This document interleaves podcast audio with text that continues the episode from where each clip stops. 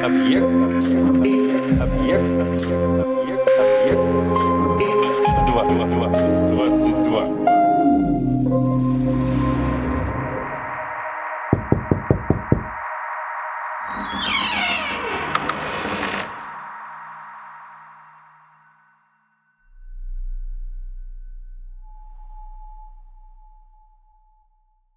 Был человек из носильщиков в городе Багдаде, и был он холостой. И вот однажды в один из дней, когда стоял он на рынке, облокотившись на свою корзину, вдруг останавливается возле него женщина, закутанная в шелковый масульский изар и в расшитых туфлях, отороченных золотым шитьем с развивающимися лентами. Она остановилась и подняла свое покрывало, и из-под него показались глаза, ресницы и веки, а женщина была нежна очертаниями и совершенно по красоте. И, обратившись к носильщику, она сказала мягким и ясным голосом «Бери свою корзину и следуй за мной». И едва носильщик удостоверился в сказанном, как он поспешно взял корзину и воскликнул «О день счастья! О день помощи!» И следовал за женщиной, пока она не остановилась у ворот одного дома и не постучала в ворота. Какой-то христианин спустился вниз, и она дала ему динар и взяла у него бутылку оливкового цвета и, положив ее в корзину, сказала «Неси и следуй за мной». «Клянусь Аллахом, вот день благословенный, день счастливого успеха!» — воскликнул носильщик и понес корзину за женщиной а она остановилась у лавки зеленщика и купила у него сирийских яблок, турецкой айвы, персиков из Амана, жасмина, дамасских кувшинок, осенних огурцов, египетских лимонов, султанийских апельсинов и благовонной мирты, и хенны, и ромашки, анимонов, фиалок, гранатов и душистого шиповника. И все это она положила в корзину носильщика и сказала «Неси». И носильщик понес за ней следом, а она остановилась возле лавки мясника и сказала «Отрежь десять ритлей мяса». Он отрезал ей, и она заплатила ему, и, завернув мясо в лист банана, положила его в корзину и сказала «Неси, носильщик». И носильщик понес вслед за нею. А потом женщина подошла и остановилась у лавки бакалейщика и взяла у него очищенных фисташек, что для закуски, и тихамского изюма, и очищенного миндаля, и сказала носильщику «Неси и следуй за мной». И носильщик понес корзину и последовал за девушкой, а она остановилась у лавки торговца сладостями и купила поднос, на который наложила всего, что было у него – плетеных пирожных и пряженцев, начиненных мускусом, и пастилы, и пряников с лимоном, и марципанов, и гребешков зейнап, и пальцев, и глотков кади, и всякого рода сладостей, которыми она наполнила поднос, а поднос положила в корзину. И носильщик сказал ей, «Если бы ты дала мне знать, я привел бы с собою осленка, чтобы нагрузить на него эти припасы». И женщина улыбнулась, и, ударив его рукой по затылку, сказала «Ускорь шаг и не разговаривай много. Твоя плата тебе достанется, если захочет Аллах Великий». И женщина остановилась возле москотельщика и взяла у него воду десяти сортов. Розовую воду, померанцевую, сок кувшинок и ивовый сок – и еще взяла две головы сахару и обрызгиватель с розовой водой с мускусом, и крупинки ладана, и алоэ, и амбру, и мускус, и александрийских свечей. И все это она положила в корзину и сказала, «Возьми твою корзину и следуй за мной». И носильщик взял корзину и пошел за женщиной. Женщина подошла к красивому дому с широким двором перед ним, высоко построенному, с высевшимися колоннами, а ворота его с двумя створами из черного дерева были выложены полосками из червонного золота. Она остановилась у ворот и, откинув с лица покрывало, постучала тихим стуком, а носильщик сиял позади нее и непрестанно размышлял о ее красоте и прелести. Вдруг ворота отворились, и распахнулись оба створы, и носильщик взглянул, кто открыл ей ворота, и видит, высокая ростом, с выпуклой грудью, красивая, прелестная, блестящая и совершенная, стройная и соразмерная, с сияющим лбом и румяным лицом, с глазами, напоминающими серн и газелей, и бровями, подобными луку новой луны в шабан. Ее щеки были как анимоны – и рот, как Соломонова печать, и алые губки, как коралл, и зубки, как стройно нанизанный жемчуг или цветы ромашки, а шея, как у газели, и грудь, словно мраморный бассейн с сосками точно гранат, и прекрасный живот, и пупок, вмещающий унцию орехового масла, как сказал о ней поэт – Посмотри на солнце дворцов роскошных и месяцах, На цветок лаванды и дивный блеск красоты его. Не увидит глаз столь прекрасного единения с белым черного, Как лицо ее и цвет локонов. И лицом румяна красой своей говорит она о своем прозвании, Хоть свойств прекрасных в нем нет ее. Изгибается. И смеюсь я громко над бедрами изумляюсь им, но готов я слезы над станом лить. И когда носильщик взглянул на нее, его ум и сердце были похищены, и корзина чуть не упала с его головы. «Я в жизни не видал дня благословения этого!» — воскликнул он, а женщина-привратница сказала покупавшей «Входи и сними тяжесть с этого бедного носильщика». И покупавшая вошла, а за ней привратница и носильщик, и они пошли и достигли просторного двора с колоннадой, с пристройками, сводами, беседками и скамьями, чуланами и кладовыми, над которыми были опущены занавеси. А посреди двора был большой водоем, полный воды, и в нем челнок а на возвышении было ложе из можжевельника, выложенное драгоценными камнями, над которым был опущен полог из красного атласа с жемчужными застежками величиной с орех и больше. И из-за него показалась молодая женщина, сияющей внешности и приятного вида, с дивными чертами и луналикая, с глазами чарующими, осененными изогнутым луком бровей. Ее стан походил на букву «Алиф», и дыхание ее благоухало амброй, и коралловые уста ее были сладостны, и лицо ее своим светом смущало сияющее солнце. Она была словно одна из вышних звезд, или купол, возведенный из золота, или арабский курдюк, или же невеста, с которой сняли покрывало – как сказал о ней поэт. Смеясь, она как будто являет нам нить жемчуга или ряд градин или ромашек, и прядь волос, как мрак ночной спущена, и блеск ее сияние утра смущает. И третья женщина поднялась с ложа и не спеша подошла к сестрам и сказала, «Чего вы стоите? Спустите тяжесть с головы этого бедного носильщика. И покупавшая зашла спереди, а привратница сзади, и третья помогла им. И они сняли корзину с носильщика и вынули то, что было в корзине, и разложили все по местам, и дали носильщику два динара и сказали «Отправляйся, носильщик». Но тот смотрел на девушек, таких красивых и прекрасных, каких он еще не видел.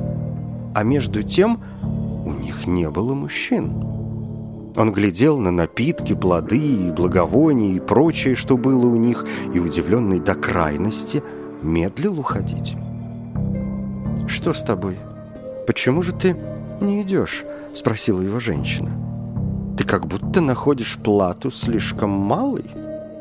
И, обратившись к своей сестре, она сказала ей, «Дай ему еще динар». Но носильщик воскликнул, «О, госпожа, я не нахожу, что мне заплатили мало, и моя плата не составит и двух дирхемов, но мое сердце и ум заняты вами. Как это вы здесь одни, и возле вас нет мужчин, и никто вас не развлекает?» Вы знаете, что минарет не стоит иначе, как на четырех подпорах, а у вас нет четвертого. Женщинам хорошо играть лишь с мужчинами, ведь сказано «не видеть». Четыре тут для радости собраны. И лютня, и арфа здесь, и цитра, и флейта. Четыре цветка тому вполне соответствуют. Гвоздика, и анимон, и мирта, и роза. Четыре нужны еще, чтоб было прекрасно все. Вино и цветущий сад. Динар и любимый. А вас трое. И вам нужен четвертый, который был бы мужем разумным, проницательным и острым, и хранителем тайн. И когда девушки услышали слова носильщика, которые им понравились, они засмеялись и сказали, «Кто же будет для нас таким?» «Мы девушки и боимся доверить тайну тому, кто не сохранит ее. Мы читали в каких-то преданиях, что сказал Ибн Ассумам – Храни свою тайну, ее не вверяй. Доверивший тайну, тем губит ее.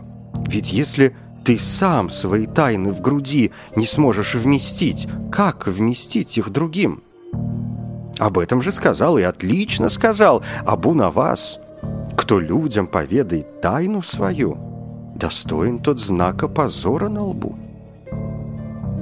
Услышав эти слова, Настильщик воскликнул, клянусь вашей жизнью. Я человек разумный и достойный доверия, и я читал книги и изучал летописи. Я проявляю хорошее и скрываю скверное, ведь поэт говорит, лишь тот может тайну скрыть, кто верен останется, и тайна сокрытую у лучших лишь будет. Я тайну в груди храню, как в доме с запорами, которым потерян ключ, а дверь с запечатью. Услышав столь искусно нанизанные стихи, девушки сказали носильщику, «Ты знаешь, что мы потратили на трапезу много денег. Есть ли у тебя что-нибудь, чтобы возместить нам? Мы не позволим тебе сидеть у нас и стать нашим сотрапезником и глядеть на наши светлые и прекрасные лица, пока ты не заплатишь сколько-нибудь денег. Разве не слышал ты пословицу «любовь без гроша – не стоит и зернышка. А привратница добавила, «Есть у тебя что-нибудь, о мой любимый? Тогда ты сам что-нибудь, а нет у тебя ничего. иди без ничего». «У сестрицы», — сказала тогда покупавшая, — Отстаньте от него. Клянусь Аллахом, он сегодня ничем не погрешил перед нами, и будь тут другой, он не был бы с нами так терпелив. Что с него не придется, я заплачу за него». И носильщик обрадовался и поцеловал землю, и поблагодарил, и тогда та, что была на ложе, сказала, «Клянусь Аллахом, мы оставим тебя сидеть у нас только с одним условием, чтобы ты не спрашивал о том, что тебя не касается. А станешь болтать лишнее, так будешь бит. «Я согласен, о госпожа», — отвечал носильщик. «На голове и на глазах. Вот я уже без языка». И покупавшая встала и, затянув пояс, расставила кружки и процедила вино. Она расположила зелень около кувшина и принесла все, что было нужно, а потом поставила вино и села вместе с сестрами. А носильщик сел между ними и думал, что он во сне. Потом она взяла флягу с вином и, наполнив первый кубок, выпила его. За ним второй и третий. А потом наполнила и подала носильщику и произнесла «Пей во здравие, радостью наслаждаясь. Вот напиток, что болезни излечит». А носильщик взял чашу в руку и поклонился, и поблагодарил, и произнес «Не должно нам кубок пить, иначе как с верными, чей род благородно чистый к предкам возводится». С ветрами сравню вино, над садом летя несут они благовония, над трупами вонь одну. И еще произнес «Вино ты бери из рук газели изнеженной, что парностью свойств тебе и она подойдет.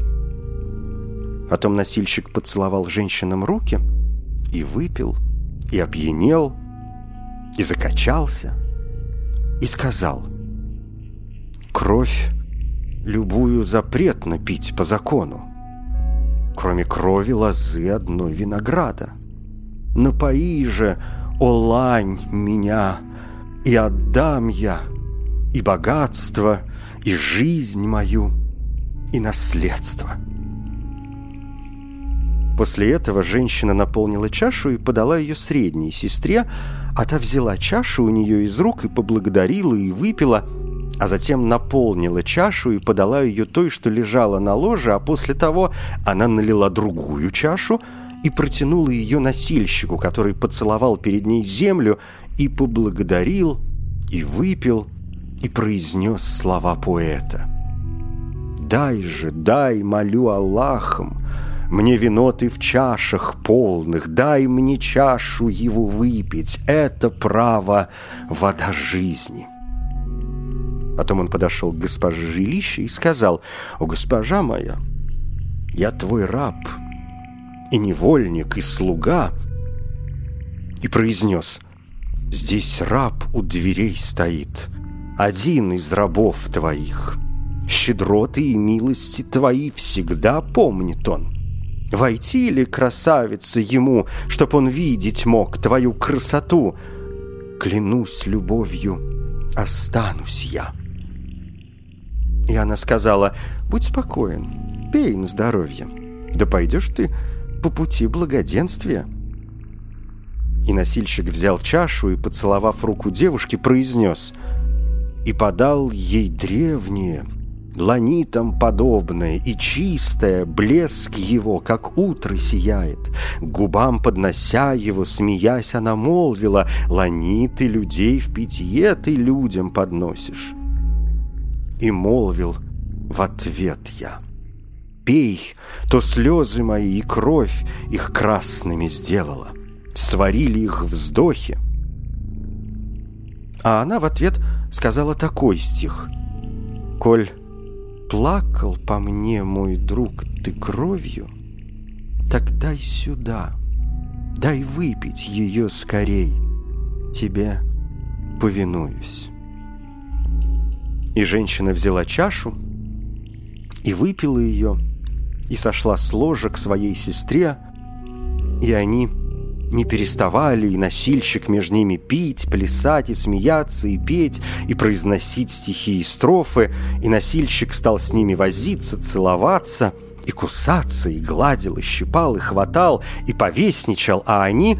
Одна его покормит, другая ударит, та даст пощечину, а это поднесет ему цветы. И он проводил с ними время приятнейшим образом и сидел словно в раю, среди большеглазых гурий. И так продолжалось, пока вино не заиграло в их головах и умах. И когда напиток взял власть над ними, привратница встала и сняла одежды, и, оставшись обнаженной, распустила волосы покровом и бросилась в водоем. Она стала играть в воде и плескалась, и плевалась, и, набрав воды в рот, обрызгала носильщика, а потом она вымыла свои члены и то, что между бедрами, и, выйдя из воды, бросилась носильщику на колени и сказала, «О, господин мой, мой любимый, как называется вот это?» и показала на свой фарш. «Твоя матка?» — отвечал носильщик, но она воскликнула. «Ой, и тебе не стыдно?» И, взяв его за шею, надавала ему подзатыльников. И носильщик сказал «Твой фарш?» Но она еще раз ударила его по затылку и воскликнула «Ай-яй, как гадко, тебе не стыдно?» «Твой Куся?» — воскликнул носильщик, но женщина сказала «Ой, и тебе не совестно за твою честь?» и ударила его рукой. «Твоя оса!» — закричал носильщик, и старшая принялась бить его, приговаривая «Не говори так!» И всякий раз, как носильщик говорил какое-нибудь название, они прибавляли ему ударов так, что затылок его растаял от затрещин, и его сделали посмешищем. «Как же это, по-вашему, называется?» — взмолился он наконец. И привратница сказала «Базилика храбреца». И тогда носильщик воскликнул «Слава Аллаху за спасение! Хорошо, о базилика храбреца!» Потом они пустили чашу в круг, и вторая женщина встала и, сняв с себя одежды, бросилась носильщику на колени и спросила, указывая на свой хир, «О, свет глаз моих, как это называется?» «Твой фарч», — сказал он, но она воскликнула, «Как тебе не гадко!» и дала ему затрещину, от которой зазвенело все в помещении. «Ой-ой, как ты не стыдишься!» «Базилика храбреца!» — закричал носильщик, но она воскликнула «Нет!» И удары и затрещины посыпались ему на затылок, а он говорил «Твоя матка, твой куся, твой фарч, твоя срамота!» Но они отвечали «Нет, нет!» «Базилика храбреца!» — опять закричал носильщик. И все три так засмеялись, что опрокинулись навзничь. И они снова стали бить его по шее и сказали, «Нет, это не так называется». «Как же это называется у сестрицы?» — воскликнул он, и девушка сказала, «Очищенный кунжут». Затем она надела свою одежду, и они сели беседовать, и носильщик охал от боли в шее и плечах. И чаша ходила между ними некоторое время, и потом старшая среди них, красавица, поднялась и сняла с себя одежды, и тогда носильщик схватился руками за шею, потер ее и воскликнул «Моя шея и плечи потерпят еще на пути Аллаха». И женщина обнажилась и бросилась в водоем, и нырнула, и поиграла, и вымылась.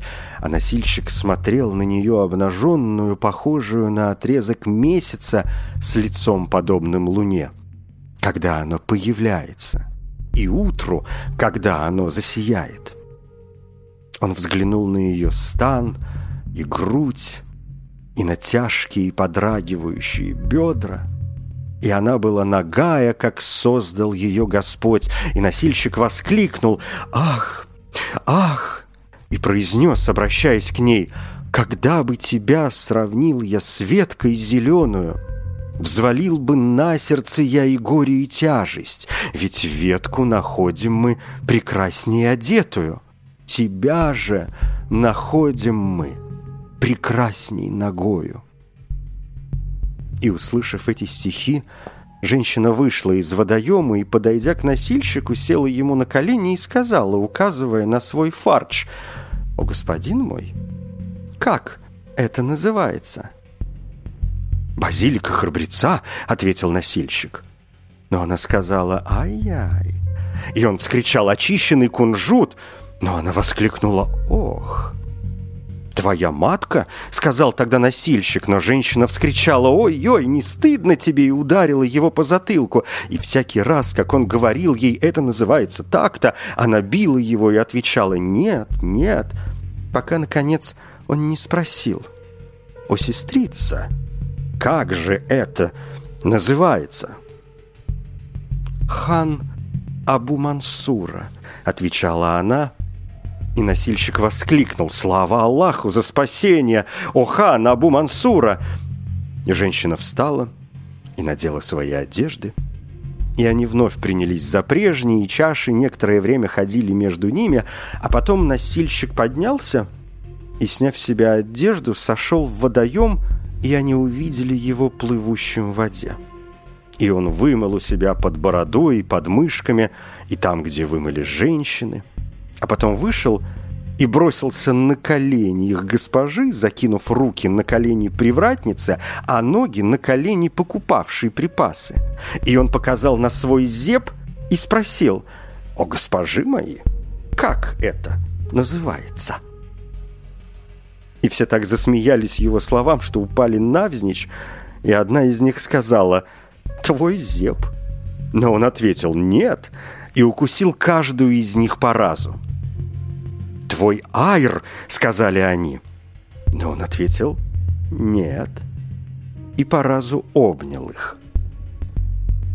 И Шахразаду застигло утро, и она прекратила дозволенные речи.